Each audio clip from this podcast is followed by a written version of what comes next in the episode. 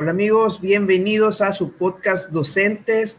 Con el gusto de siempre, saludándote Andrés, sabiendo que estás muy bien y que hoy estás más interesado que en otras ocasiones.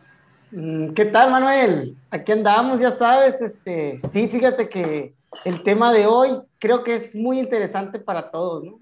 En lo personal, yo considero que es como un pilar fundamental en la vida de, de toda persona con el sistema actual. Entonces, eh, como me gusta tener una mejor calidad de vida, siempre eh, ando investigando y eso, ¿no? Digo, tampoco es para fíjate, que... Fíjate, antes, perdón, perdón, antes, antes de, que, de que digas cuál, qué bueno que lo dices, ¿no? O sea, yo te lo decía broma, pero, pero como que tenemos un mal concepto de de lo que vamos a hablar, te lo quiero dejar a ti que lo digas, ¿no? Pero tenemos un mal concepto de quien está interesado en ese aspecto. Lo vemos cuando algo malo, cuando realmente es, como tú dices, es una búsqueda de una mejor calidad de vida. Así es. El tema de hoy, ton, ton, ton. Los profes y el dinero. Así se va a llamar, ¿no? Los profes y el dinero. Y para entonces, pues, yo creo que sería apropiado hacer unas vacaciones, ¿no? Vámonos de vacaciones a, aquí a este puente que supongo que debe ser el de San Francisco, ¿no? Sí, el Golden Gate. El Golden Gate. Acá andamos desde San Francisco. Cuando hay dinero no sabes ni a dónde vas, pero vas, ¿no? Sí, no, no, no, no conoces nada, pero bueno. No, no, no, no. Hablando ya más en, en serio, sí es un tema muy, muy particular y muy importante. Y tú dijiste, hay, hay como ciertos tabús detrás de, ¿no? Regularmente, no sé si ideológicamente se trata de ver al, o se ha visto al dinero eh, de una manera negativa o a la búsqueda del dinero como una manera negativa. Y voy a hablar desde la televisión, por ejemplo, ¿no? Nosotros los pobres, ustedes los ricos. Eh, y los dichos que hay también de, más vale pobre pero honrado.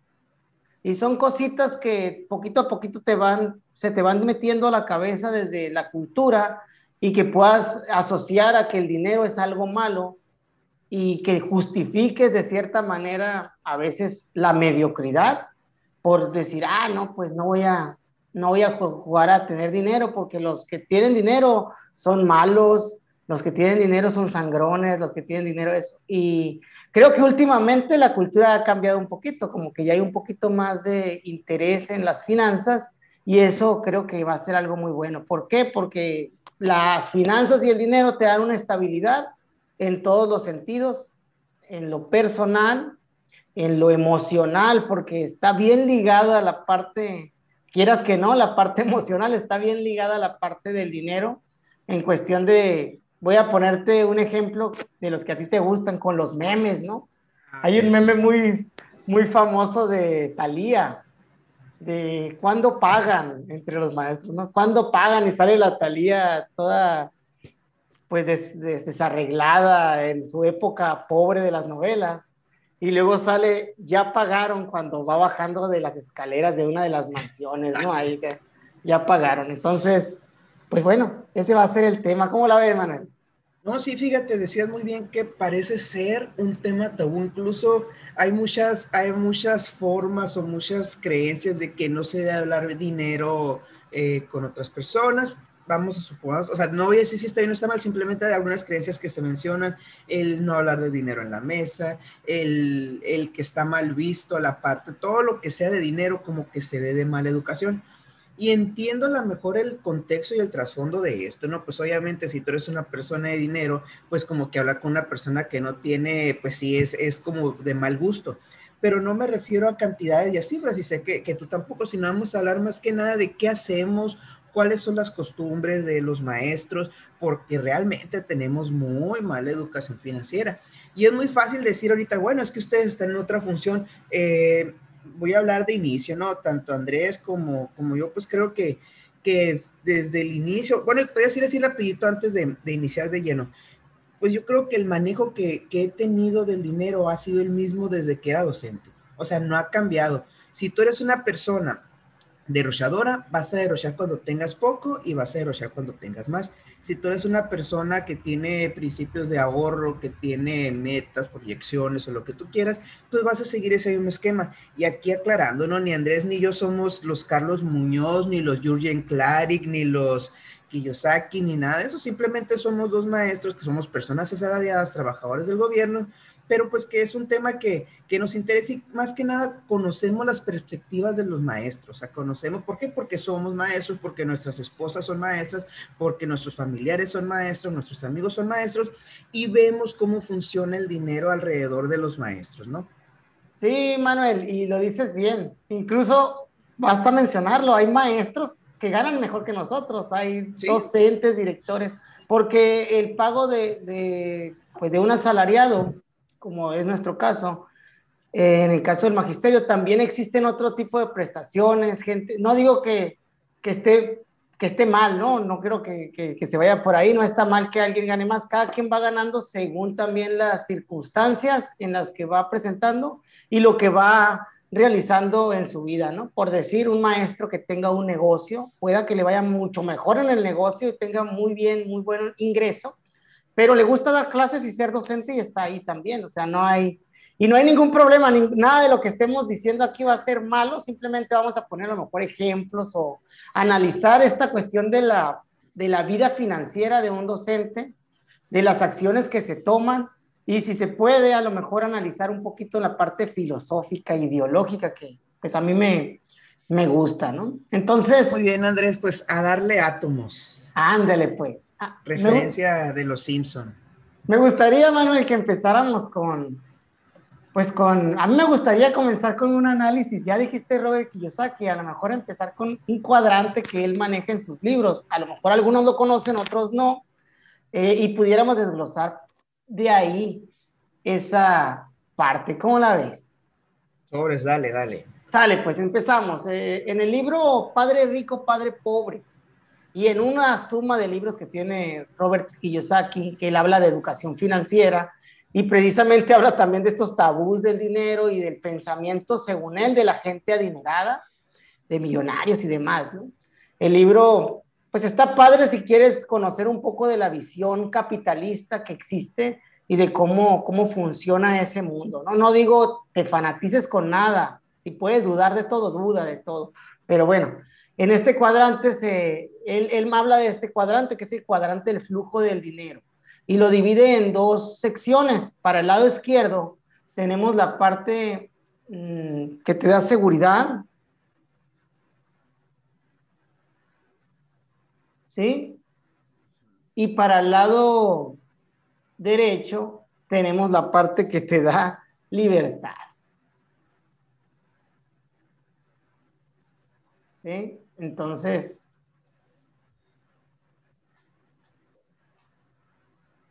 para quienes están escuchando, este Andrés dibujó un, ah, una cruz donde están las letras en la parte izquierda E, parte superior izquierda E, parte inferior izquierda A, parte superior derecha D, parte inferior derecha I. EADI. EADI, sí. EA del lado izquierdo y DI del lado derecho, y pues es un cuadrante, ¿no? Cada uno está en un cuadro en la posición que lo dijo Manuel. Voy a empezar con el lado izquierdo. Del lado izquierdo, él dice que las categorías son, pues, estas son las, las cuatro categorías en las que tú puedes estar con tu relación con el dinero. Entonces, en el lado izquierdo tenemos al, arriba al empleado. El empleado básicamente lo que hace es intercambiar su tiempo por dinero, es decir, es el, es el asalariado, es el empleado común de alguna tienda o algo y él intercambia un tiempo por dinero. Él va de 7 a 2 de la tarde, de 7 a 12 y media, de 8 a 12 y media y recibe una compensación por el pago de su tiempo, ¿no? Por el tiempo que está. En el lado de abajo está el autoempleado, que esta persona ya es una persona que, que tiene, digamos, un negocio, pero lo trabaja él mismo. Entonces, eh, aquí entran personas como, por ejemplo, un dentista que tiene un consultorio dental. Y él ya, pues, eh, atiende sus citas y todo, y tiene un negocio establecido, pero como él lo está trabajando, él se autoemplea a sí mismo. ¿Qué diferencias hay notables entre estas dos? Pues en que en la primera el empleado va a ganar su sueldo fijo por lo que haga en el tiempo que esté.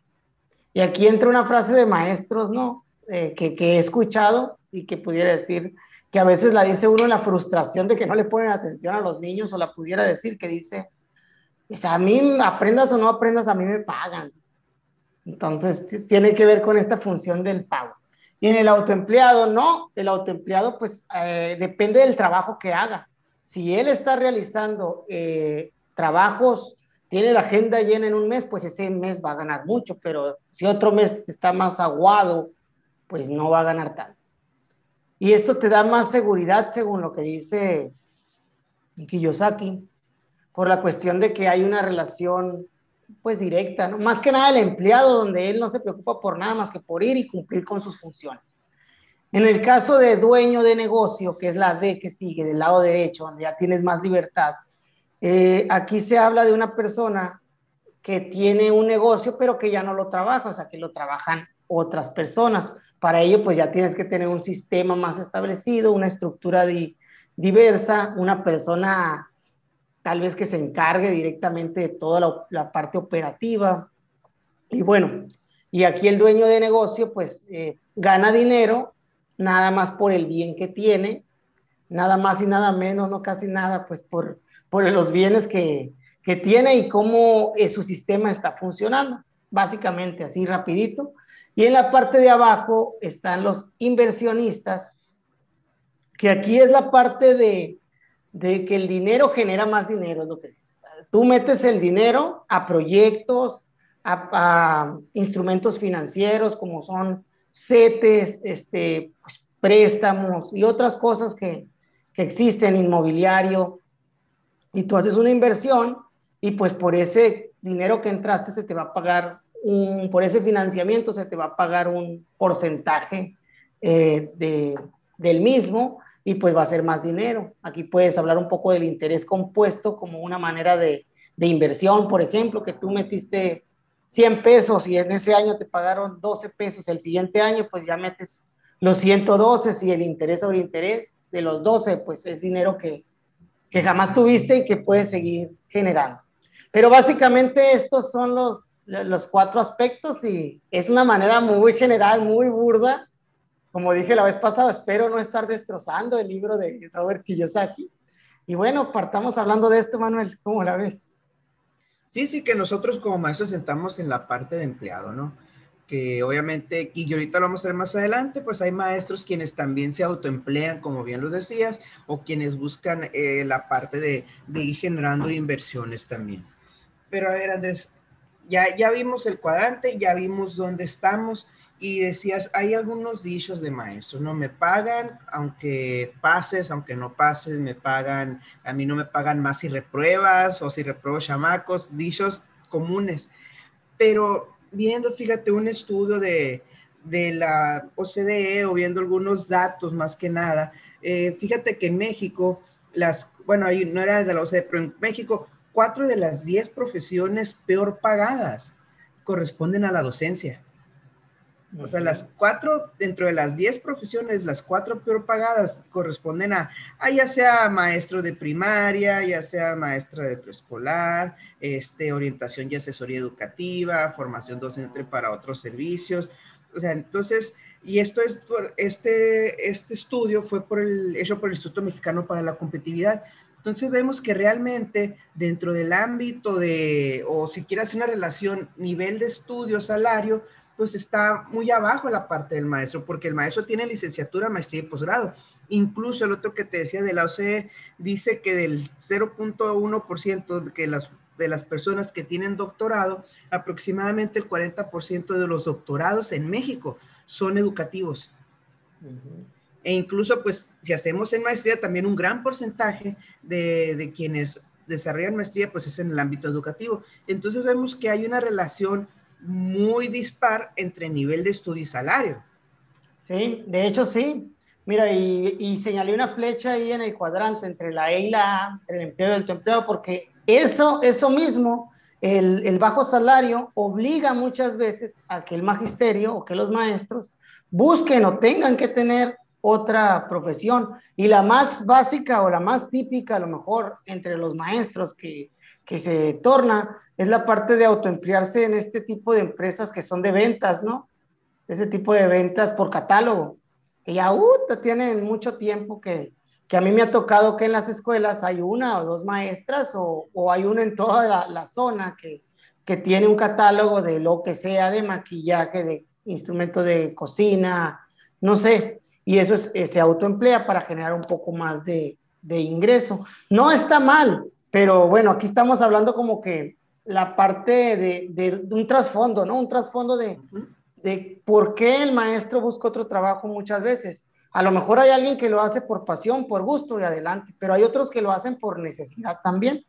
Por necesidad me refiero a, a lo que mencionas de, de que pues el salario no es el más alto o no es el adecuado, el que nos gustaría, y pues hay, necesidades que cubrir y tiendes a, a, buscar una, un empleo, ¿no? Y hay maestros que les va súper bien con eso, pero...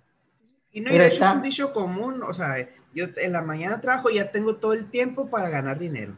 O sea, ¿Sí? que, ese... triste que, que, se escucha es así, pues de que en la mañana doy clases y ya en la tarde me dedico a lo que me deja como tú dices, a lo mejor también, más allá de las ventas, también hay muchos maestros que, ofrecen sus servicios como carpintero, electricista u otras cuestiones, ¿no? O las cuestiones que tú decías de, autoempleo.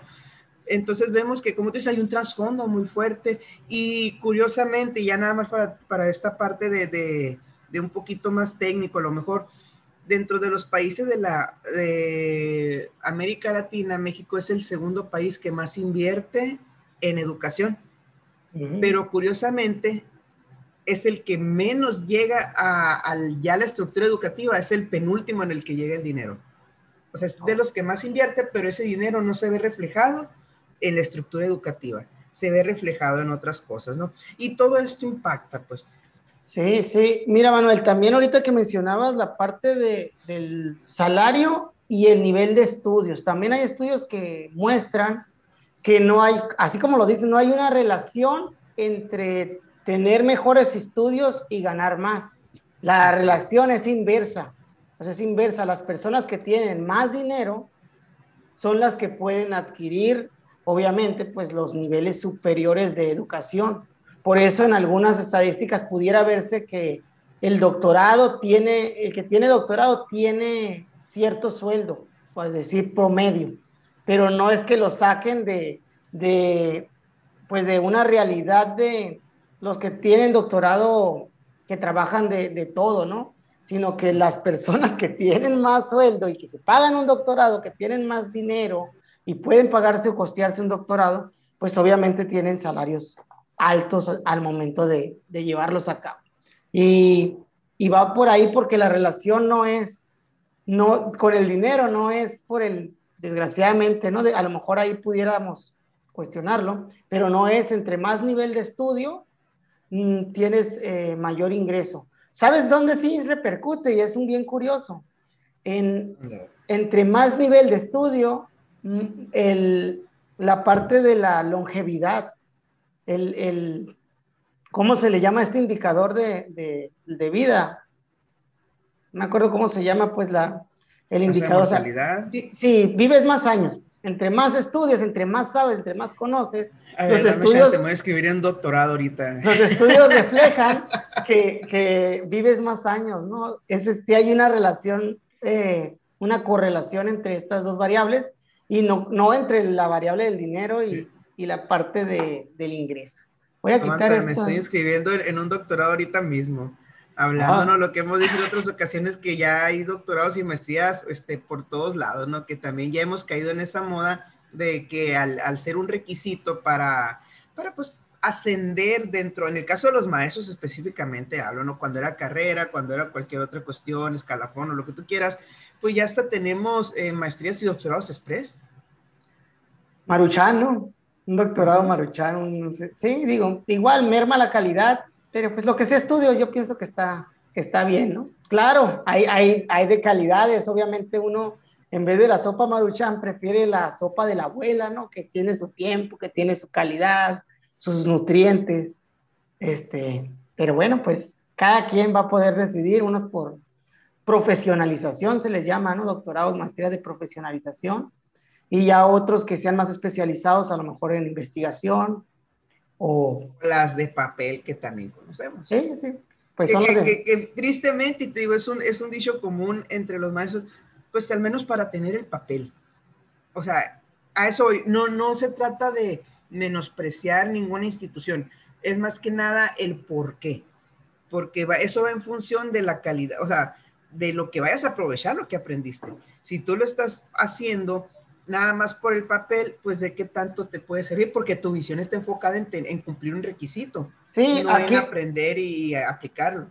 No, y al final, pues aquí no es la institución, como tú dices, ¿no? Es, es más que nada la, pues la, lo que persigues, ¿no? Obviamente, si vas por algo y no es tangible con un trasfondo de transformación, porque la educación al final de cuentas es transformadora. Si tú vas a estudiar un doctorado, una maestría o algo y no quieres cambiar ni de pensamiento, pues sí se te van a ir los dos años y puedes cumplir con todas las tareas, pero te estás engañando solo, ¿no?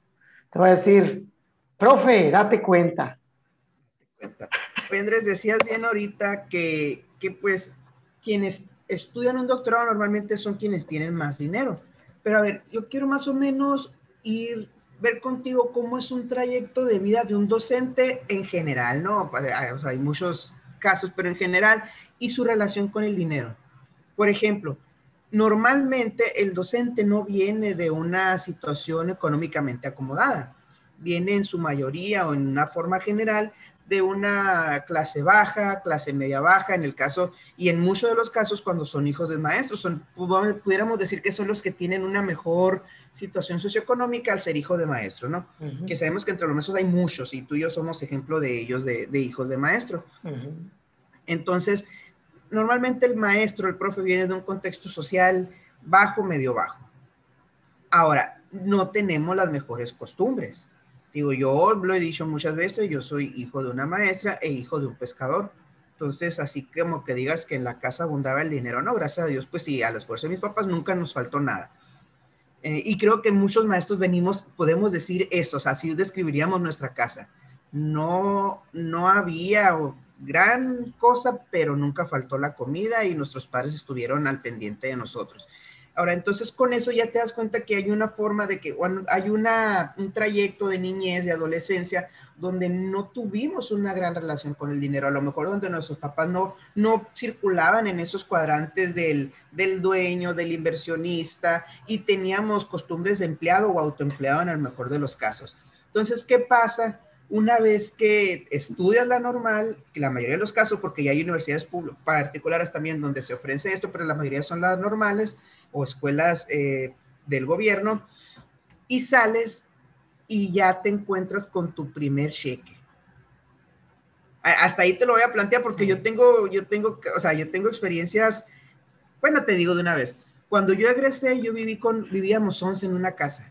Mm, sí, Creo que ya te he contado por qué, ¿no? Entonces, yo fui el último que le pagaron, porque tú sabes que todo se iba y se te iban acumulando tres, cuatro quincenas, dos meses, ahí me pagaron hasta, hasta la última quincena de diciembre, bueno, hasta la primera quincena de diciembre. Pero yo recuerdo que como les iban pagando, veíamos las diferentes costumbres.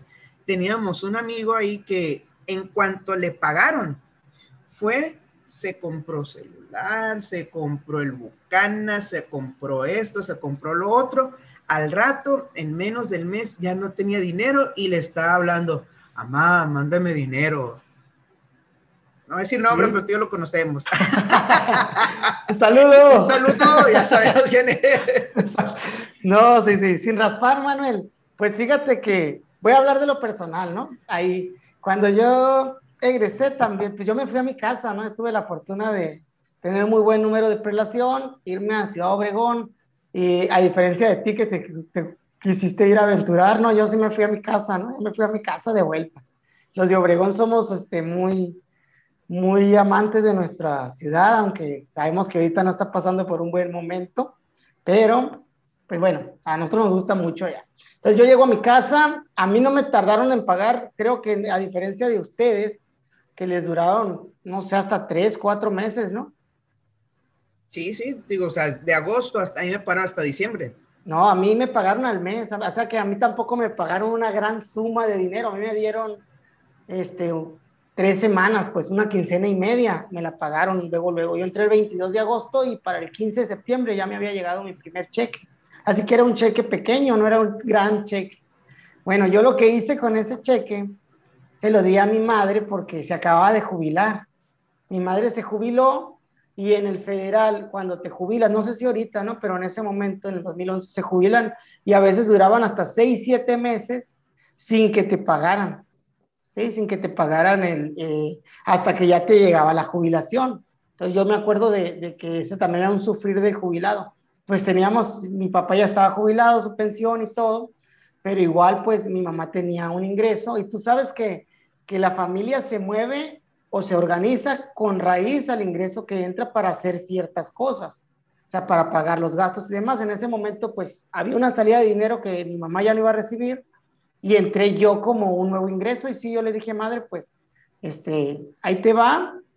No era en calidad, no te voy a decir, no soy el uy, el super hijo, se lo di en calidad de, ya no me lo pagues ni nada. Se lo, se lo, le dije, yo lo voy a soportar, o sea, de, de, mi, de mi quincena yo voy a agarrar, pues básicamente lo de mi gasolina y unos gastitos y lo demás, pues para pagar luz, agua aquí, no, hay, no pasa nada, ¿no? Yo, y ya pues eh, después ya me tenía estás miras. promoviendo, eh, híjole, ya. Después tenía miras yo a, a, casarme y decirle, pues ahí tú lo vas guardando, si te pagan y tú, me, tú, tú puedes después dármelo, pues adelante. Y sí, sí fue, fue en esas miras, ¿no? Pero no fue con miras a, a como antes, ¿no? Yo te voy a hablar de, de hablamos de tiempos, ahorita decías. Sí pues en mi casa también eran maestros los dos y nunca faltó la, la, comida y servicios básicos. Yo creo que lo limitante era más, eran limitantes más en cuestión de, de no decir, no quiero decir privilegios porque no son como, es como diversión, ¿no? Como el ocio. Lujo, la parte si quieres. Como lujos, ándale, era limitación en, en lujos, no en otras cosas.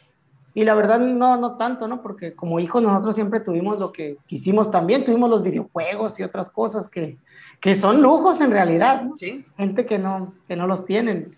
Entonces, ¿a qué voy? Pues, Manuel, a que, a que eh, yo creo que ideológicamente antes tampoco se hablaba de inversiones y eso, por esos tabús del dinero que hablábamos. A lo mejor no había gente que, yo creo que los que más este, tenían así como esta cultura era más prestamistas, prestamistas, gente que prestaba dinero, era lo más común ver pero no así como ahora que hay tantos este, instrumentos y por en línea y, y demás. Entonces, eh, no juzguemos, como dijiste tú, ¿no? El pasado con la... No, no, sí, y como digo, dices, dices muy bien, otro, una de las cuestiones también, o sea, yo te podría sacarlo porque tú y yo lo conocemos, ¿no? Y fue un ejemplo de que o sea, te das cuenta desde ahí de cómo va a manejar sus finanzas. O sea, con el primer pago te puedes dar cuenta cuál es la visión o cuál es el, el estilo. Pero también y yo creo que es la mayoría de los casos lo que tú hiciste. El, uh -huh. el, apoyar en la casa, el querer retribuir, el querer, o sea, obviamente, por supuesto que nunca se va a comparar el, tu primer ingreso a lo que a lo mejor ya está ingresando en tu casa. Pero pues tú quieres apoyar y a lo mejor sí, porque muchos papás nunca, o sea, no te lo van a aceptar, o en muchas ocasiones no, o, pero tú ya les quieres llevar un regalo, les empiezas a comprar cosas, y eso creo que, que no sé si en todos los casos, pero es muy común también, te digo, la casa donde sí. yo me conoce personas, ese fue la, la el, el lo, lo, común, ¿no? De que, ok, sí. vamos a, vivíamos en la frontera, pues, entonces se aprovechaba para, ah, vamos a comprarle esto y vamos a comprar esto otro. No, sí, Manuel, pero sabes que ahorita que no lo quieren aceptar, la generación, nuestros padres como generación son una generación muy orgullosa en el sentido del dinero, yo los he visto, o sea, muy orgullosos porque ellos fueron los primeros que también en su generación, cuando salieron y el dinero, el ingreso, todo era para la casa primero, ¿no? Para la casa, para ayudarle a estudiar al que sigue. Y así se estaban apoyando y demás, ¿no? Entonces, como que son, son, están acostumbrados a dar. Entonces, con los hijos son dadivosos también, dan, dan, dan. Y cuando uno quiere dar, es, ya, ya hay un como una diferencia, ¿no? De, de no estar acostumbrados a recibir tanto, porque fueron personas que las forjó la vida para dar. Entonces ya, ya, ya cuando reciben a veces hasta se ofenden, ¿no? Ah, no, o sea, les da vergüenza, les da vergüenza y no, pues esto es, pues es para todos, es, es parte de, de, de, la vida. También eso de estar dando tanto a los hijos, también te crea que puedas generar una relación, este, con el dinero de otro, como lo dijiste tú, llamarle al papá para decir, hey, Oye, papá, se me acabó, pero te acaban de pagar antier. No, pues ya se me acabó. Bueno, ni modo. Y ahí va el papá, ¿no? En vez de dejarlo que sufra hambre, para que aprenda a administrarse. No, ahí te va, mijo, que no te falte nada a ti, mijo. Nada que te falte, mijo. Entonces, Eso es bien común ahorita, que la calidad de vida, o sea, que hay una serie, no sé si la has visto, Modern Family, que a mí me, me, me gusta mucho, y decía uno de los hijos cuando está aplicando para la universidad, le dice la, la decana, o como le digan allá, ¿no? ¿sabes qué? Mira, si tú terminas esta carrera, al cabo de unos tantos años, 15, 20 años, vas a poder tener una casa de dos cuartos, vas a poder tener esto y esto y lo otro. Y dice, ah, ok, gracias. Y, ya, y no quiere estudiar porque, o sea, comida, una casa de dos cuartos, pues ya lo tengo. o sea, la casa de sus papás, ¿no? sí, y eso también es como una hora, ¿no? Hay muchas personas y que tiene que ver también con eso, porque la vida va, va costando más y el ingreso del maestro sigue estando ahí creciendo por abajo de la inflación. El aumento de ahora fue tres puntos y feria. Entonces ahí anda nomás este, queriéndose mantener. Y, y bueno, es difícil la, la, independencia, pero también tiene que ver con la educación con los hijos, ¿no? Por ejemplo, yo te voy a poner un ejemplo de, de, de mis padres y de mi crianza en cuestión de, de la relación con el dinero. La mayoría le da un dinero diario al, hijo. No, ahí te van tus tres pesitos, tus cinco pesitos, lo que sea, ¿no? En el caso de mí, a mí me, a mí me acostumbró mi mamá a, un aumento salarial anual. Bueno, no anual, voy a decir. Negociaciones. entre, entre niveles a lo mejor, obviamente porque pues ya es diferente, ¿no? En la primaria, los últimos, o sea, cuarto, quinto y sexto, cinco pesos, ¿no? Y ya la secundaria, 10 pesos, pero ahí sí depende cómo subió, llegó hasta, hasta 15 en esos tres años, ¿no? Y en la prepa igual, ya empezó en 15 y subió a 20 entre los tres años. Entonces, eso también crea ideas, ¿eh? Te crea ideas de que, por ejemplo, yo siento que a mí se me, se me sembró la idea de, de, que pues pasa la vida y todo va haciendo más costos, tú tienes que buscar que, que, se, que entre más dinero. Mi mamá era la, la, fuente de ingreso en aquel momento y ahora yo de, de pues ya trabajando, busco la, la, manera de que haya un poquito más de ingreso, porque también una cosa es tú soltero, otra cosa es tú casado, otra cosa es tú con hijos y la misma vida te va pensando, te va dando para pensar eh, qué puedes hacer y mejorar la calidad de vida de los tuyos. ¿no? Esa es una de las... ¿Sabes qué me hubiera parecido mejor todavía? Eh, la, la idea de del, ¿cómo le dicen? La, el domingo, ¿no? El domingo, la mensualidad de, no te voy a dar más la mesada. la mesada, ándale, no te voy a dar, eso ya aplicó conmigo ya en la, en la universidad, ya a lo último, los últimos años, los últimos dos, ya mi mamá sí me decía, pues ahí te va lo del mes, y ahí te le echas. Administrate. Con eso te vienes a Obregón cuando se ocupe, con eso compra las cosas de tu tarea, pues yo tenía, gracias a Dios, me, me facilitaron un carro para el último año. Es gasolina y tus comidas. Y ya es otra visión. O sea, las primeras veces, como tú dices, y como uno estudiante acostumbrado a mal comer, dice, ah, pues me voy a ir al cine aquí, acá, que le hace que tres, cuatro días mal coma ahí nomás, no pasa nada. Pero pues ya es un lujito, un sushi del Sinaloa. Ya, o sea, sí, este, e, es la administración de uno, ¿no? Que eso es bueno, yo creo, y a edades tempranas. ¿Cómo la ves? Sí, y decías bien tú, Andrés, ya la parte de la familia, o sea, ya no es la misma docente recién egresado, soltero, que con familia, y siguiendo en este trayecto así de vida, ¿no? Que te comentaba, bueno, pues ya egresaste, ya diste tu primer cheque a, lo, a tus padres o como tú quieras, o apoyaste, pero ya empieza en la parte, ok, ya, o sea, ya, ¿qué hago con ese dinero? ¿Y qué empieza a hacer normalmente el maestro? Vamos a suponer que en la mayoría de los casos ya sea que esté viviendo en un lugar diferente o en su casa, pero un maestro soltero sin hijos, recién egresado, pues empieza a aprovechar ese dinero. Bueno, pues quiero un celular mejor. Quiero un, o, o llega el santo grial, vamos a decirlo, de los maestros caja de ahorro. Y resulta que te das cuenta que ya puedes sacar en caja y a veces sin necesitarlo vas y sacas en caja de ahorro.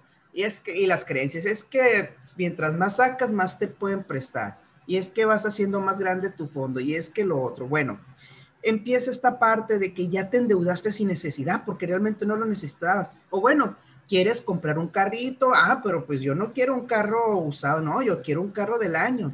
Y como estoy soltero y todo, pues ya me endeudo. Y no pienso que esa deuda me dura cuatro o cinco años y cuánto me va a estar quitando. Que si el carro cuesta, vamos a decir, un carro barato ahorita de 200 mil pesos, que es el de 170, 200 mil pesos los carros de entrada de agencia, ¿no? 200 mil pesos al cabo de los cuatro años que tú estés en ese crédito, no vas a pagar 200 mil, vas a pagar 380 mil o 400 mil pesos. Entonces ya desde ahí ya te estás aplicando lastres, o sea, ya te estás poniendo pesos.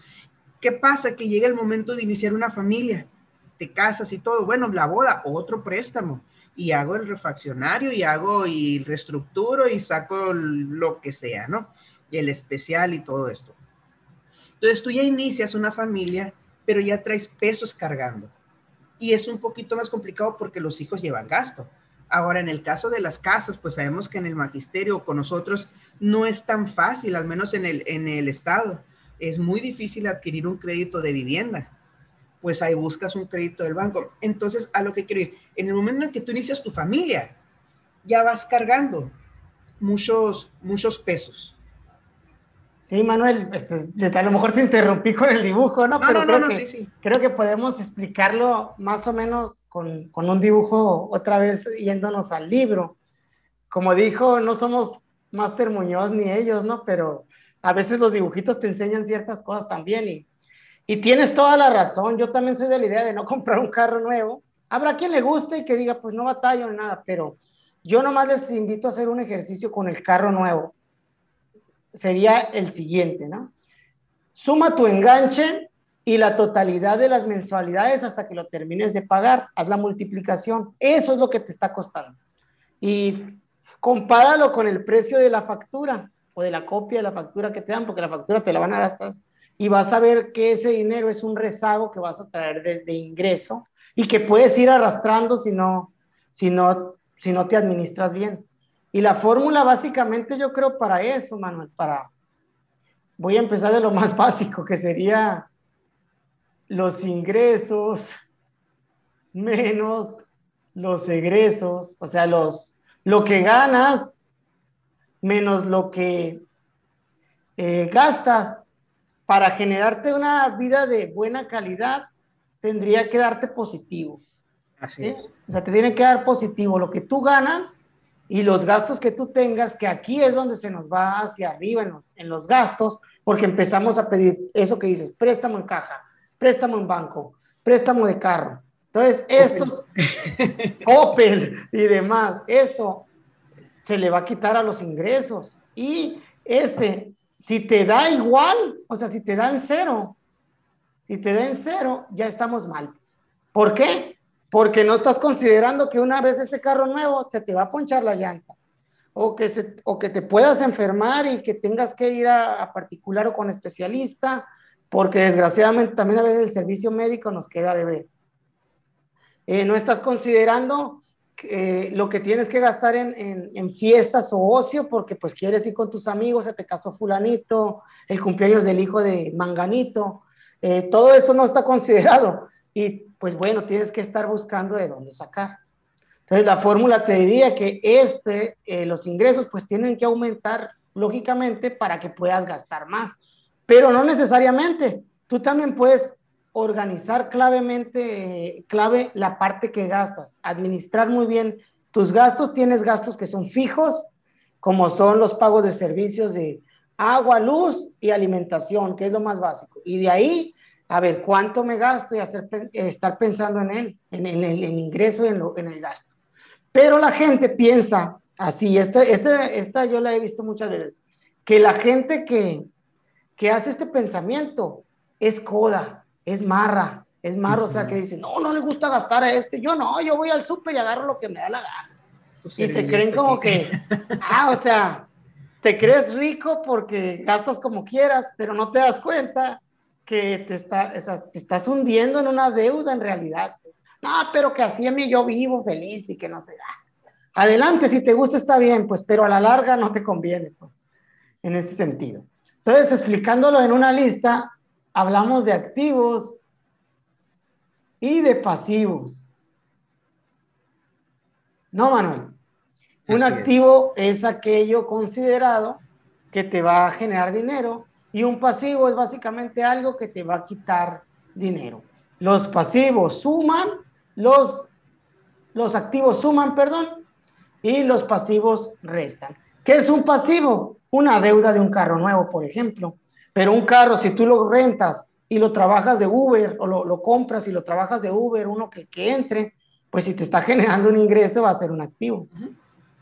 Igual una casa, la casa a veces dice, si, si el ingreso es eso, pues es un pasivo de entrada, y un activo puede hacer si la estás rentando, pero hay un juego ahí. Acabas de decir algo, hay una muy común, es que es una inversión, realmente la casa no es una inversión, hasta que tú no la rentas o no la vendes a más de lo que la pagaste, que es muy raro. ¿Por qué? Porque no consideramos igual el interés que se genera 20 años.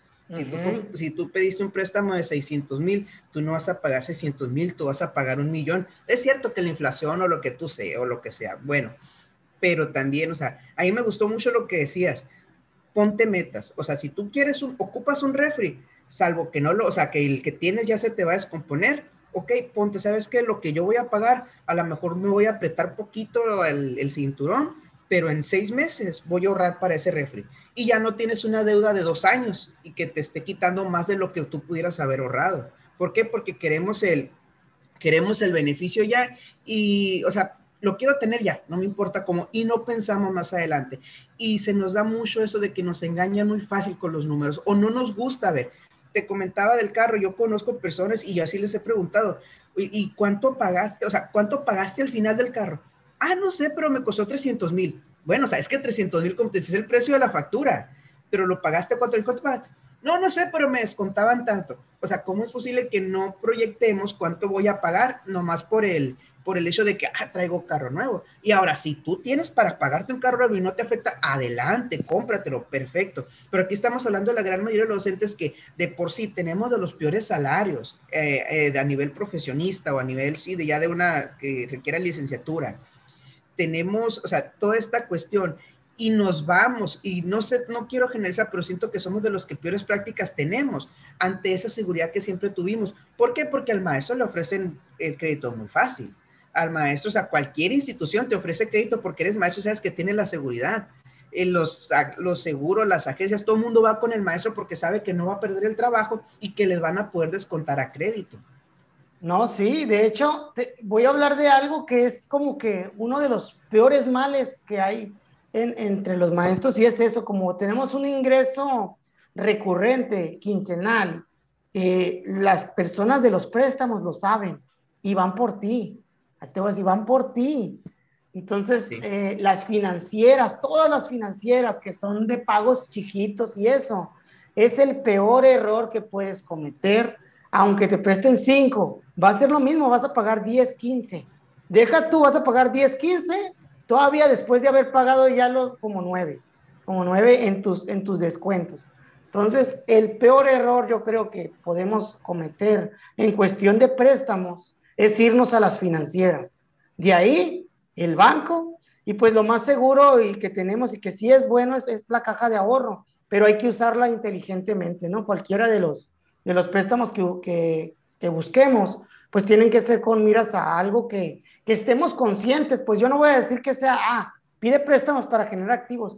No, si tú quieres pedir tu préstamo de caja de ahorro para irte a Cancún a vacacionar un mes, hazlo, sabiendo que te costó los 30 meses que vas a tardar de pagar o los, o los 10 meses que durante esos 30 meses pues no vas a poder volver a hacerlo.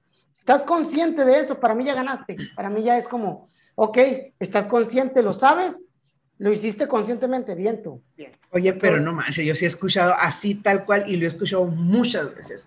Quiero pedir un préstamo por si acaso. No, eso no. O sea, así los quiero pedir un préstamo por si acaso o quiero pedir un préstamo para traer dinero. O sea, no te das cuenta, vuelvo a eso, pues como tú dices, no hay una, tú sobre aquí con las, con las referencias de todo de película, ¿no? Y casi mis referencias son de Los Simpson o de películas de niños. En la de película de Cars, en el inicio de la película está el Rayo McQueen luchando contra dos, ¿no? Y llega un punto donde el Rayo McQueen ocupa cambiar llantas y no, no, no, yo sí sigo, yo sí sigo y dice el comentarista, esto es gane ahora, pierda después. Y así estamos los maestros. Gane ahora, pierda después. Sí. Oye, pero nada más para, para ya terminar con esta parte del trayecto de vida que te decía, bueno, pues ya nos endeudamos, Machine. Ya estamos cada primero o cada quincena preguntando si ya pagaron, yendo a llenar los cajeros, este, necesitando ese dinero. ¿Por qué? Porque incluso hay quienes le quieren hacer trampa al sistema y dicen, quiero ir antes de que me lo jale tal cosa. Entonces, bueno, ya estás así. Pasa, terminas de pagar la casa, terminas de pagar el carro, pues ¿qué pasa? No, pues ya el carro este quiere otro nuevo. Y nomás agarras poquito aire y vas y te vuelves a endeudar. Y hay una frase que a mí me cae gordo, muy gorda me cae esta frase, esta palabra, encharcarse. Es que para, para hacer algo te tienes que encharcar. No, no, o sea, encharcarte, ¿para qué te quieres encharcar? Mejor, bueno, me cae gordo la palabra encharcarse. Pero bueno, pasa. Llega un punto en el que ya estás cercano a tu jubilación pero, y este, este es un asunto que, que te vas a dar cuenta más que nada con los maestros federalizados. ¿Por qué? Porque ya con las jubilaciones tenemos un tope salarial. Tanto tú como yo tenemos tope salarial. En el estado, muchos maestros que todavía no se jubilan no tienen el tope salarial y en el federalizado sí. Y no se jubilan porque saben que les va a bajar lo que estaban ganando con la jubilación y tienen muchas deudas que pagar.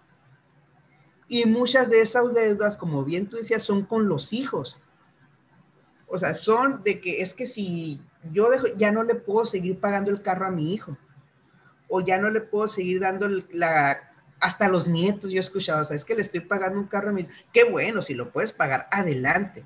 El problema es que te, te, ataste, te pusiste muchas pesas que no te dejan ser libre. Y tú hablabas ahorita de libertad. A lo mejor tú dices, bueno, es que yo no tengo la, la capacidad o yo no tengo lo que tú quieras para poner una empresa, para ser inversionista, es que ya a esta edad, no sé, como tú quieras, o nunca aprendí. Bueno, que no es pretexto, no aprende, pero nunca aprendí. Pero al menos si no vas a poder llegar a ese nivel, no te amarres, no te pongas cadenas, te estás poniendo muchas cadenas con las deudas y llega el punto en el que tristemente nunca puedes disfrutar de tu jubilación porque aún después de jubilado estás pidiendo préstamos y estás haciendo muchas otras cosas. A mí me encanta y, no sé si te lo he dicho, pero yo se digo mucho a mi esposa, eh, a mí me encanta los gringos. El gringo es, ya me jubilé, me voy a disfrutar. O sea, me jubilé y con ese dinero que ya no tengo que andar manteniendo niños, que ya no tengo que andar haciendo esto, me voy y me paseo a México, me voy en las casas rodantes, me encanta ese concepto de los gringos de las casas rodantes. ¿Por qué? Porque es disfrutar el trabajo de tu vida, lo disfrutas con tu pareja. Sí, Manuel, de hecho, eh, la educación financiera o vamos a decir la relación con las finanzas en Estados Unidos comienza en una edad muy temprana. A los 16, 17 años, tú pues vas a cualquier eh, comida rápida que vendan esos restaurantes y ves niños muy pequeños. Y ya son niños pues que obviamente también la relación con el salario para decir ganan más que uno pues ganan más que ganan más que los que estamos aquí. Entonces eh, tienen una relación con el dinero muy joven y dejan de ser dependientes de, de los padres muchos a los 18 21 años a la mayoría de edad de allá ya se buscan una independencia no Digo, no sé si actualmente, ¿no? Yo estoy hablando a lo mejor de años atrás, a lo mejor ahorita ya no tanto, pero, pero sí, sí se busca y es, tiene que ver con esa relación que generas persona-dinero, porque quieras o no, tienes una relación con el dinero. Lo, lo, aceptes o no lo aceptes, a lo mejor, no, es que a mí yo no tengo relación con Ah, ok, entonces esa ropa que traes, o sea, tú la, tú la hiciste de cero. Claro que no, la tuviste que haber comprado, te la tuvieron que haber regalado, a alguien le costó. Hay una relación simbólica siempre con, con los bienes materiales o con, o con el dinero. Entonces lo dices bien. Voy a sumar algo a lo del carro porque ya lo traemos de bajada a la compra de carro, a la compra de carro del año. dijimos la suma de todas las mensualidades más el enganche es el total del costo y ahora cuando lo vendes, pues ya está depreciado.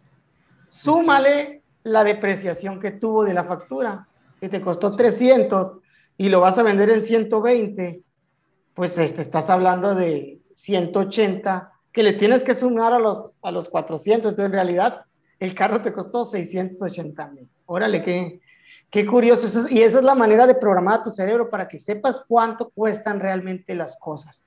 Las cosas no cuestan lo que dice el precio en realidad, y menos cuando se endeuda uno.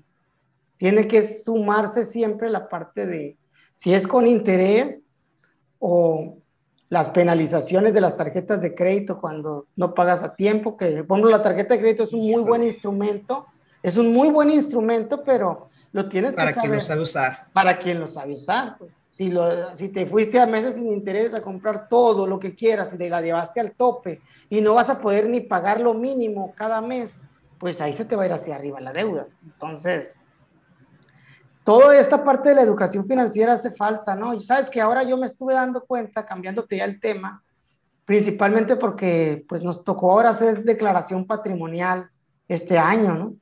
Entonces ahí yo me estuve dando cuenta, sabrás que tuvimos un video que, que explicamos ahí, eh, pues tratando de apoyar, ¿no? De buena voluntad, porque no soy asesor patrimonial, ni trabajo, ni tengo relación con, con la parte este de... tu próximo ingreso. Hacerme asesor patrimonial. No, pues ahí está. Y lo hice de buena fe, ¿no? De buena fe, de buena voluntad. Y muchos maestros les agradezco que hayan tenido la confianza para mandarme un mensaje por Messenger o por mi página de, de Facebook. Y yo, pues con toda la buena voluntad, vuelvo a repetir, pues traté de resolver dudas que ya eran más particulares de los mismos videos o en los comentarios. Pero sí. antes, antes, de que sigas, ya dijiste cuatro veces buena voluntad, me figura que es decir algo malo. a ver, ¿qué pasó? no, no, simplemente lo digo, lo, lo, lo, quiero recalcar mucho, porque tenemos una costumbre y en relación al dinero también, también se da de echar culpas a otros lados y de victimizarnos.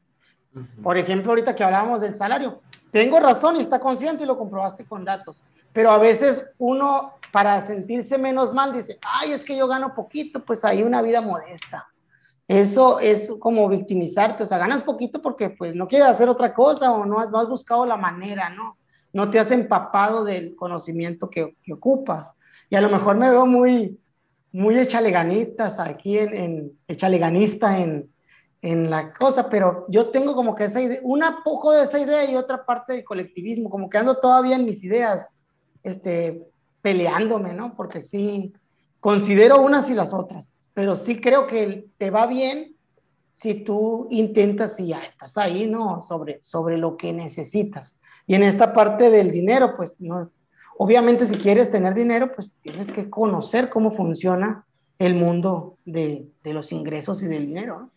Entonces, volviendo a la declaración, pues me daba cuenta de eso, ¿no? Yo les estaba respondiendo a los, a los maestros y todo, pero había cuestiones, que eran cuestiones más técnicas, ¿no? Eran cuestiones más técnicas de los sistemas pero también en algunas ocasiones eran ya cuestiones más de conceptos, ¿no? Que tienen que ver con, con finanzas. Y ahí agradezco que en la prepa yo pude estar en, en, el COVACH, en la parte de económico-administrativo, que era la parte que te enseñaba un poquito de finanzas. Y parece que no, digo, pero ahora digo, ahora le tengo como que un perfil financiero básico básico en, en, conceptos porque también lo he crecido con la carrera y dije, wow, porque la mayoría de los maestros en Covach estaban en comunicación, iban más al área comunicativa, ¿no? A la parte social y eso. Y no, pues yo tenía otros planes para mí antes de y, y pues bueno, me ha ayudado esa formación. Voy a eso Estuve que... en turismo en el Cebate, así que a mí me gusta pasear. No, Manuel, pues como te digo, tiene que ver con eso. Sí sería muy bueno, ahora que están ofreciendo cursos de educación financiera para maestros y eso, que se anoten. Aquí la invitación a que se anoten y, que aprendan un poquito, porque si ya tienes 20 años, todavía puedes, de servicio, todavía puedes aprender, todavía puedes aprender y, y tener una salud financiera, le llamaría yo, ¿no? Una, unas finanzas sanas en las que sepas cuánto ganas, en las que sepas cuántos gastas una duda era, o sea, he visto maestros que dicen, es que lo que dice ahí el ingreso anual bruto en, en el programa no es lo que gano. Quieren sumar lo que les llega líquido en el cheque como la ganancia del año. Y no es así. Obviamente todos tus préstamos que ya te gastaste son parte de tu ingreso. O maestros que llegan y dicen, no, maestro, es que yo gano 600 pesos a la quincena. No, señor, tú no ganas 600 pesos. Tú ganas tanto que tengas préstamos de, pre, de prestamitos, por decir, no sé si existen, ¿no? Prestamitos, caja de ahorro, pago hipotecario, pago de carro, todo eso es tu ingreso también, se te está yendo mensualmente. Cuando tú haces el ejercicio y lo sacas, sí ganas lo que dice ahí, y ahí es donde tienes que reflexionar, ok, o sea, si gano tanto, ¿cuánto se me va en deudas? Y empezar a hacer un, un balance, porque si puedes tener deudas, pero si las controlas abajo de un 30% de tu ingreso, va a ser algo sano. Mientras no, mientras las tengas al 50, al 60, pues realmente no va a ser algo sano para ti, ¿no? Y vas a tener que buscar la manera de tener más dinero. Y la gente a veces dice, ah, pues ¿cómo tengo más dinero? le pido prestado al banco para liquidar caja de ahorro y vuelvo a sacar el de caja de ahorro y me quedo ya, ya tengo dinero. Pero le debes a caja y le debes al banco ahora. Y así te vas como jineteando el dinero, se le dice, y, y no es nada sano, pues como tú dices, a lo largo no es nada sano. Y obviamente todas esas personas que están pensando en que van a tener poco ingreso, ¿qué van a estar pensando? ¿Cuál calidad de vida? Pues, ¿cuál calidad de vida si estás pensando en que debes o que estás pensando en, esto otro? Y peor ahí, si nos vamos a la parte de la enseñanza, ¿qué calidad en tu trabajo también das si estás pensando en otras cosas, no? Por eso sí es bueno tener un, tenemos que aprender primero a controlar nuestras finanzas, a, a, tener esas finanzas sanas y segundo, a, también a, el segundo punto es eso, ¿no? Ojalá pudiéramos tener un sueldo, un salario más fortalecido. Pero yo te digo que todas esas personas con malas prácticas financieras, aunque les pagues un millón de pesos al año, al mes. Lo acabas de decir.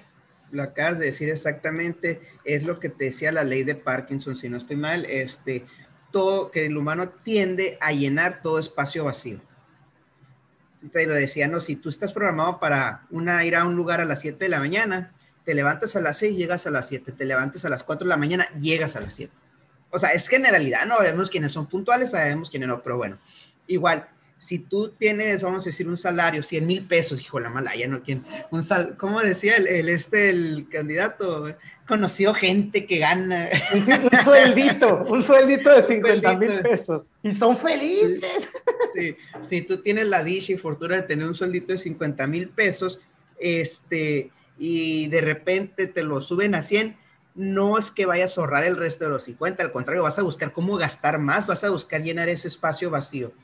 Y es cierto, yo creo que, eso es uno, sí es cierto, no tenemos como lo vemos, las cuatro, eh, las 10 profesiones, cuatro corresponden al, al, gremio docente de las peores pagadas, pero también hay quienes con las cuestiones de carrera y de todo van subiendo. ¿Y qué pasa inmediatamente cuando subes? Carne asada bueno, pues carne está bien, festéjalo, no hay bronca, te costó. Pero de ahí, bueno, pues me voy a comprar un carro con lo que, o sea, esto que me llegó extra me va a servir para pagarme el celular, el carro, el esto.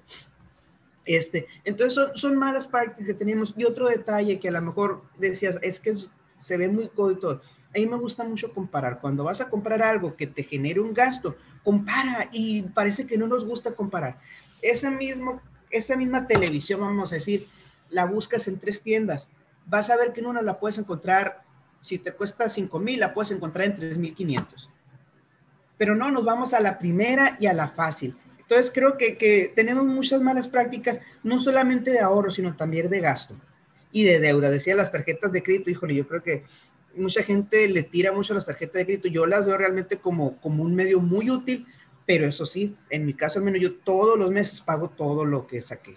O sea, no hay un mes en el que yo haya dejado que se me vaya a, meses o a intereses o lo que tú quieras. Y así es como tiene los beneficios de las tarjetas, ¿no? Así los, es. los puntos y, esa parte, aunque es, no es tangible en dinero en efectivo, es tangible en, pues, en gasolina, en, productos. En productos, y entonces eso, eso es un buen manejo. Sí, no, y entonces, y a lo mejor, y como te decía al inicio, habrá quien diga, no, es que tú ya estás en otra función. Las prácticas buenas las tienes desde que ganas 100 pesos hasta que ganas mil pesos. Las prácticas malas las tienes desde que ganas 100 pesos hasta que ganas mil pesos. Entonces, eh, hay una, hay un, hay una parte que me gusta mucho, una frase que me gusta mucho en en la, en la Biblia donde dice, en lo bueno fuiste fiel, en lo mucho te pondré. O sea, ¿qué significa? En lo poco fuiste fiel, pero en lo mucho te pondré. ¿Qué significa? Que si tú desde lo poco vas generando esos buenos hábitos, al tiempo te van a llevar a lo mucho. Sí, sí de hecho, aquí, aquí quisiera hacer ese comentario también, ¿no? Porque también hay estudios, Manuel, de, por ejemplo, y lo mencionábamos, de la gente que se gana la lotería.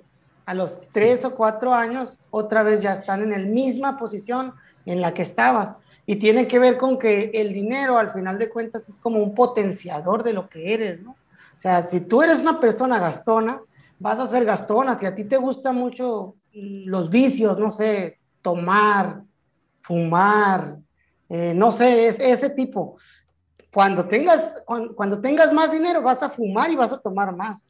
Al grado de que hay gente que, pues como dicen, no, se volvió loco con el dinero porque se metió de hasta de lo que pudo, ¿no? Entonces, tiene que ver con los hábitos, hábitos financieros que, que uno tiene. Entonces, Vaya, que aquí lo tengo, tengo esa cifra porque hace poco de una conferencia al respecto. El 70% de los ganadores de la lotería han acabado arruinados al cabo de cinco años, según la Universidad Oberta de Cataluña. O sea, el 70% en menos de cinco años han acabado peor de cómo iniciaron. Sí, y, y también es, es, este, también hay casos de, por ejemplo, de famosos que así les pasa, ¿no? Que, ¡pum!, se van hacia arriba la suma y bajan, ¡pum!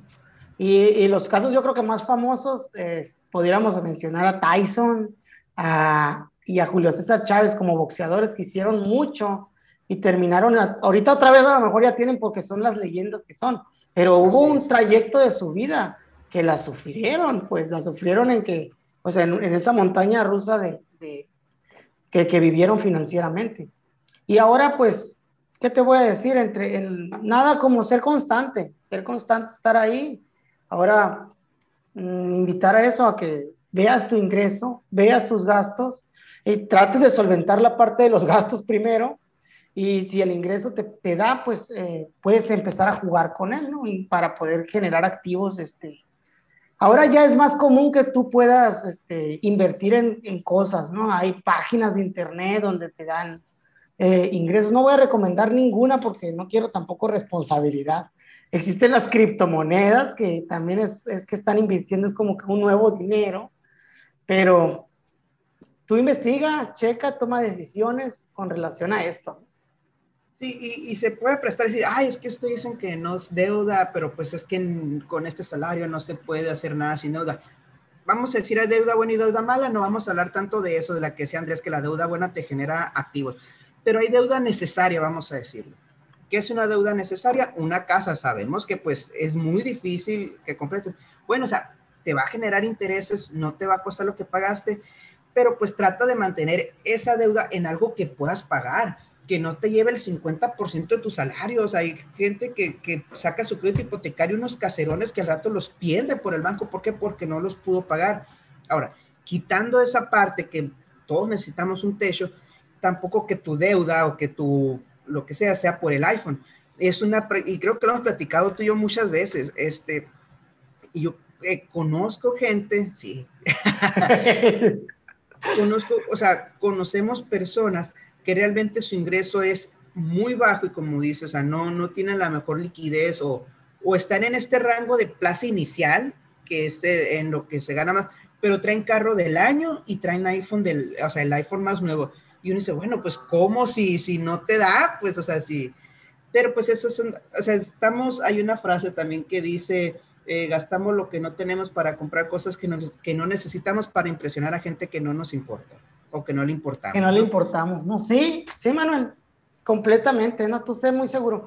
No estamos diciendo que no lo hagas, ¿no? Si tú quieres hacerlo por ti, te gusta, hazlo, pero recuerda el precio que vas a pagar por ello. Eso es lo único que, o sea, si lo vas a hacer con miras a eso, a que te vean o para que chequen que te está yendo bien, pues no te engañes a ti, no te engañes. Amiga, no te engañes, amiga. Amiga, date, amiga, date cuenta, dicen los grupos. Sí, o sea, no es por ahí, ¿no? Digo, porque se vale, como tú dijiste, ingresé a carrera, quiero festejar y derrochar. Ah, bueno, pero pues no vas a derrochar. Sabes que lo estás haciendo, pues. Sí, que seas consciente de lo que estás gastando. Tampoco es, ah, limítate a y no hagas nada porque para que se te acumule el dinero ahí.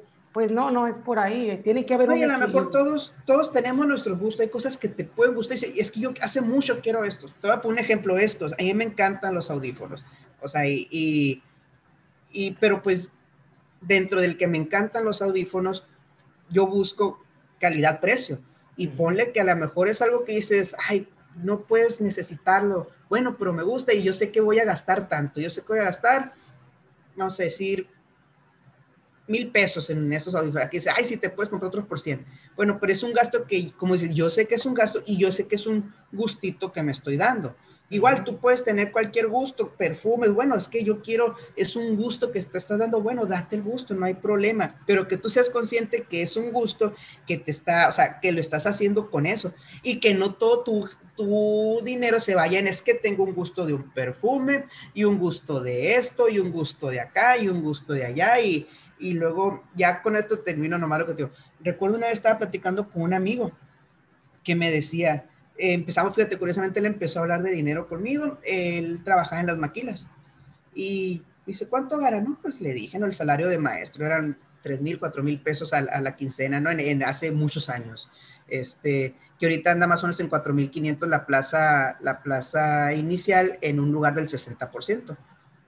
60%, bueno, ahí el 60% no, que no es el 60% como tal, pero así le conocemos, ¿no? En ciudades como Hermosillo, Obregón. Ok. Bueno, sí. Eh, y me decían, no, vamos a suponer, vamos a dejarlo en ese tiempo eran 3.500. Bueno, pues que 3.500 yo a la quincena. ¿Y tú? No, pues yo gano 8 a la quincena, gano 16 al mes. Y él me dijo, neta, yo pensé que ganabas lo mismo que yo, porque te veo que, o sea, que, que no andas el, todo el tiempo de que, hay que esto, porque sí, es, ganaba un montón, pero debo esto, no traigo dinero, no traigo acá. Y le dije, yo no te creo, ¿y qué pasó? Pues total que me empezó a platicar, no, es que el fin de semana fuimos y llevé a mi familia, invité a todos, yo le dije, vámonos todos a los mariscos y yo pago todo. Y puse la banda y puse, oye, pues ahí está porque no te alcanza, pues no te digo, celebra con tu familia, gasta con tu familia, pero no cada fin de semana, que si al rato vas a andar sin dinero, no cada fin de semana vayas a los mariscos y pagues a todo y el resto de la semana, ay, no traigo ni para comer. Sí, sí, sí. Pues muy interesante, Manuel, toda esta cuestión de, de las finanzas. Yo creo que aquí, Manuel, quisiera hacer una, pues una intervención entre hacer una diferenciación entre las declaraciones que existen ahorita, la patrimonial y la fiscal, como, pues como una especie de, de saber, ¿no? De saber de algo que tenemos que conocer, porque muchos maestros, pues en realidad no declaran fiscalmente, porque no están obligados, principalmente por el, por el salario, ¿no? Entonces aquí hablaría de esos dos tipos de declaraciones, que son la fiscal y la patrimonial. Son dos declaraciones que son diferenciadas. La declaración fiscal está enfocada en el ingreso que, que uno genera y, y, es en, ante Hacienda, ante el SAT. Esa es la, la diferencia principal. Y la declaración patrimonial esta está sostenida en las leyes o artículos que tienen más que ver con las leyes anticorrupción y este, de transparencia sobre el servidor público, sobre cómo vive el servidor público y es la obligación que tiene uno como servidor público a declarar para que no se, o sea, no se preste a malas interpretaciones con todo lo que hay esto de, principalmente de políticos, ¿no? De la corrupción y demás, ¿no? O sea, obviamente aquí pues está considerado, hay un debate incluso de, cómo consideran al servidor público. Somos servidores públicos ante, ante la ley, eh, pero ya se está buscando o está viendo la manera de ver el magisterio como aparte, porque al final de cuentas eh, los maestros sí somos servidores públicos, pero pues no percibimos, ya lo estamos hablando, no percibimos la millonada, pues tenemos una vida más modesta, más sencilla, en muchos de los casos. Eh, en la mayoría, yo creo. La declaración ante el SAT eh, le toca a las personas que perciben de 400 mil para arriba, si no me equivoco, ¿no? Si no es esa cifra, es cercana a esa cifra, 400 mil. Y salario, como decías, no es lo que te llegue líquido, porque, ay, yo no lo percibo, dice mucha gente y resulta que se dan cuenta y que sí. Sí, sí, exactamente, porque aquí no, no es lo que te lleve líquido, es lo que te pagan en realidad, aún cuanto antes de impuestos, ¿no? Antes de impuestos, porque obviamente líquido vienes, tienes que restarle para saber lo que te da líquido, los descuentos de ley, las prestaciones de seguridad social, la, cuota sindical, todo lo que te descuentan ahí y también sumarle las prestaciones que tienen, ¿no? Que actividad co-curricular, material, los 10, 15 pesos que te llevan para el material. No, y son ciento y feria de material. Los que te digan 10, 15 son otro. No me acuerdo cuál, pero sí tengo porque estaba checando. Bueno, pues bueno, pues hay una cantidad. Despensa te llega a 60 pesos más o menos de despensa. Ok. Para, bueno, para comprar ahí el galón, ni el galón de leche, ¿no? Bueno, sigo, Manuel. Entonces, eh, en la fiscal ¿Todos pueden declarar? Sí, si tú quieres, puedes declarar. Ahí están los datos en las páginas de, las secretarías de educación. Debe haber un, área y te, sacan tu constancia de ingresos y egresos del año a declarar. En este caso, se declara en abril. En abril de cada año, las personas físicas declaran ante el SAT. Las personas morales lo hacen en marzo. Persona física es una persona que que es un hombre con su RFC, no una persona dueña de negocio o un autoempleado. Persona moral ya son asociaciones, grupos financieros, este, grupos de sociedades anónimas y demás. Ya son empresas más, más consolidadas, ¿no? Eh, entonces, ¿qué, ¿qué puedes deducir, Manuel, cuando eres empleado? Porque es diferente lo que puedes deducir cuando eres empresario. Como un empresario deduce su gasolina, sus, o sea, sus transportes. ahí sí deduce el carro del año. El carro del año, sus viajes. El iPhone. Pues sí, todo lo que pueda considerarse herramienta de trabajo. Y acá con nosotros en los empleados no deducimos eso. Básicamente deducimos eh, crédito hipotecario, o sea, si tú estás pagando una casa los sobre los intereses de, las, de la casa y gastos médicos, gastos médicos de tus hijos, o sea, que estás pagando doctor particular. Y para ello tienes que pagar con tu tarjeta de nómina, porque así está ahorita, y pedir que te emitan la factura a tu RFC. Todo se, se timbra y cae directamente al SAT. Entonces es, sencillo. Cuando hablo de gastos médicos, también aplica eh, gastos dentales, ¿no? Que no es pues médico, médico. también. Ah, sí, colegiaturas de, de particular. Tiene razón. Seguros de gastos médicos mayores, colegiaturas, este transporte, si, si el colegio tiene el transporte, el servicio de transporte incluido, también eso. ¿sí? Y eso es básicamente ¿no? lo que puede uno deducir como empleado. Y eso es ante la declaración del SAT. en la también si las aportaciones de ahorro voluntario, o sea, que ahí, ahí, ahí, tenemos que ver porque, pues, más que nada quienes tienen Afore, esas aportaciones voluntarias las pueden deducir también. Y ahí te conviene, ahí es, sería lo contrario, pierde un poquito ahora, gana después. Sí, no, sería que una aportación voluntaria es a tu Afore, decir, ¿sabes qué? Yo le voy a meter este tanto dinero más, ¿no? Y ahí vas, para que tu Afore, tu ahorro, tu fondo, pues vaya creciendo. Entre más dinero tenga ahorita, pues después te va a generar más, ¿no? Es como una bolita de nieve para tu jubilación. Pero básicamente esos son todos, ahora sí, ¿no? Ya he dicho tres veces esto también. A lo mejor hay uno que otro más, pero bueno, es, a lo que me refiero es que es limitado, pues, es limitada la parte de la deducción y hay que hacerlo inteligentemente. ¿Cuántos maestros no vamos al dentista y no lo deducimos? O tenemos seguro de gastos médicos a lo mejor. Que ya entramos en otro tema ahí también, porque muchos doctores no te aceptan así. ¿Por qué? Porque ellos les genera también de que están percibiendo ese ingreso. Ya, ya son otros detalles. Pero son otros detalles, ¿no? Y, ahí, pues, si nos vamos a los médicos, eh, tú sabrás, son de las personas que menos impuestos pueden pagar por la prestación. O sea, en cuestión de, de, cómo pueden manejar sus finanzas. Por lo mismo que tú dices, unos que dice, pues en efectivo, en efectivo. Eso es como que un foco, ¿no? Pues cambia de médico mejor, porque tú tienes que buscar tu, tu, tu conveniencia también financiera, ¿no? Bueno, aparte que la mayoría sí te lo hace porque no emiten tantas facturas, no son tantas gentes las que, la que les piden factura. Pero bueno, esperemos que ahora sean más maestros. Eh, Muy bien. Patrimonial. En la patrimonial tiene que ver más con los bienes que uno va acumulando o con la riqueza que de cierta manera uno va, va teniendo como bienes materiales. Y se declara, o al menos este año lo que declaramos fue los bienes que tú ingresas, bienes o deudas que tú ingresaste durante un periodo del año a declarar que es el mismo. Sí, del 2020, pues. Tú tienes un ingreso neto manual, con eso, ¿qué hiciste? No, ah, pues yo compré carro, porque puede ser, yo, tienes que declararlo, yo compré casa, tienes que declararlo, yo vendí mi carro, tienes que declarar ese ingreso también, o sea, todo, tiene que ver más con los movimientos que hay entre los bienes que tienes, eh, con los inmuebles o muebles, y la relación que, que tienes al, al, crear una, pues no se le dice riqueza, pues quiero decir un patrimonio, ¿no? Un bien. Incluso cuánto tienes en tus cuentas de banco también para que coincida, oye, ¿cómo compraste esto si ganas tanto y no tenías más que 100 pesos ahorrados? Entonces, ¿de dónde sacaste la Raptor del año? Sí, y tiene que ver con esas cuestiones, pues de, de, que cuadre, de que cuadre lo que ganas con lo que tienes, más que nada. Y es, y es, no es tan difícil tampoco, ¿no? Pero, y menos en los maestros que la mayoría, como dijimos ahorita, no se percibe tanto. Hay dos versiones, la simplificada y la completa, pero para ello, pues vayan al canal y ahí vean los videos, ¿no? Porque ahí ya. Sí, sí, porque ya, ya nos estamos extendiendo mucho. Aquí ya nada más era como algo general y pues con eso estamos cerrando, ¿no, Manuel?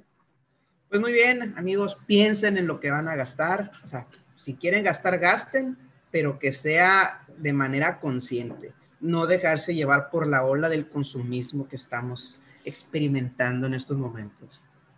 Pues ahí está. Con esto cerramos, sí, invitamos. bien comunista. Sí. sonó como que con otra corriente, ¿no?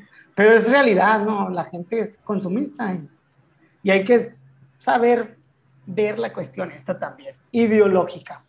Con eso terminamos, Manuel. Pues que nos sigan en nuestras redes, ahí en la página de Facebook, profe Andrés Morales, y en el canal de YouTube donde publicamos este podcast Andrés Morales 1.